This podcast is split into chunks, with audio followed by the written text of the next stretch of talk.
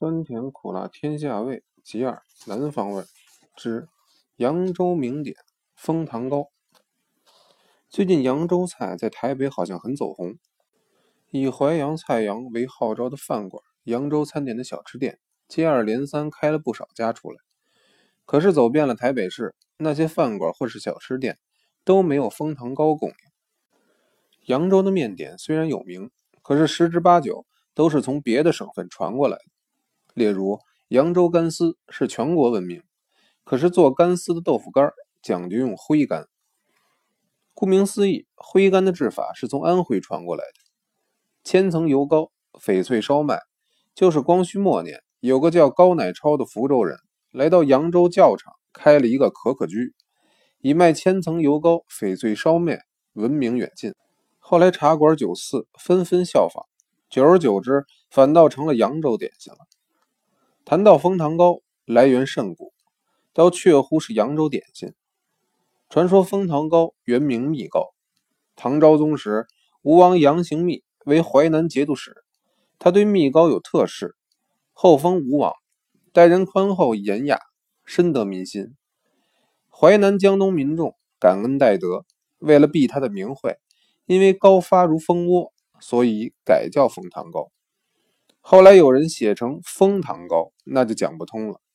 枫糖糕不像广东马拉糕，松软到入口无物的感觉，更不像奶油蛋糕，鱼而厚腻的滞喉。枫糖糕分荤素两种，荤者加入杏仁大小的猪油丁，鹅黄凝脂，精美蘸香，比起千层糕来，甘脂柔娟，又自不同。民国二十一年。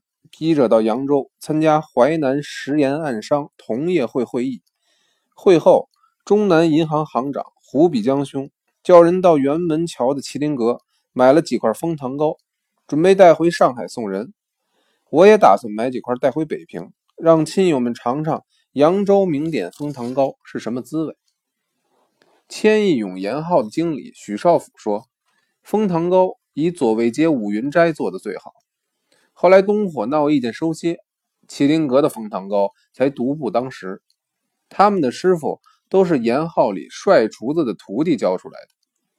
帅厨现在虽然上了年纪，回家养老，可您要是让他做几块封糖糕，老东家的事儿，他一定乐于效力，一线身手的。果然，在我会后回北平的时候，帅厨真做了几大块封糖糕送来。我因携带不便。送了两块给陈函观尹长尝尝。韩老经于引传，他说当年辕门桥的祝生多街子的大同所做的蜂糖糕，都比麒麟阁高明。可惜货高价昂，两家相继收歇。前若干年就听说帅师傅的蜂糖糕独步扬州，可惜未能一尝，因为憾事。想不到若干年后竟然能够吃到。元修一叙，夙愿得偿。